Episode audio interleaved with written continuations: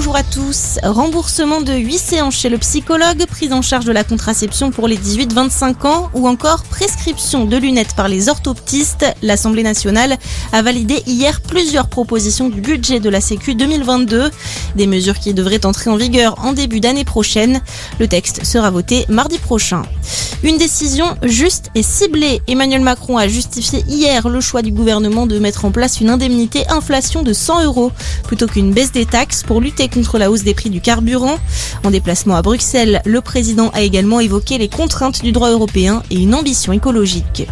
Un premier week-end des vacances de la Toussaint perturbé sur les rails. Les conducteurs des TGV Atlantiques sont appelés à faire grève jusqu'à lundi midi par les syndicats CGT Sud et CFDT.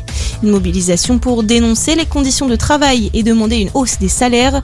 Selon la SNCF, 8 trains sur 10 vont circuler aujourd'hui. Autre mobilisation ce week-end, 15e samedi de manifestations consécutives contre le pass sanitaire.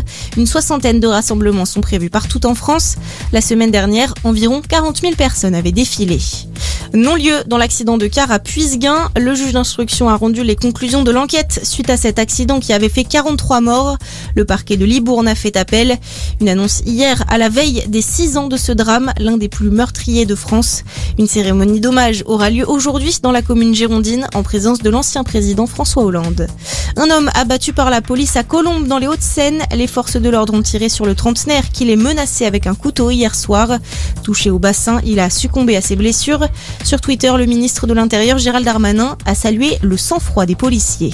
Et puis du football, les joueuses de l'équipe de France n'ont laissé aucune chance à l'Estonie. Victoire 11 à 0 pour cette troisième journée des éliminatoires de la prochaine Coupe du Monde. Les Bleus prennent seuls la tête du classement. On se retrouve très vite pour un nouveau point d'actu. Très belle matinée.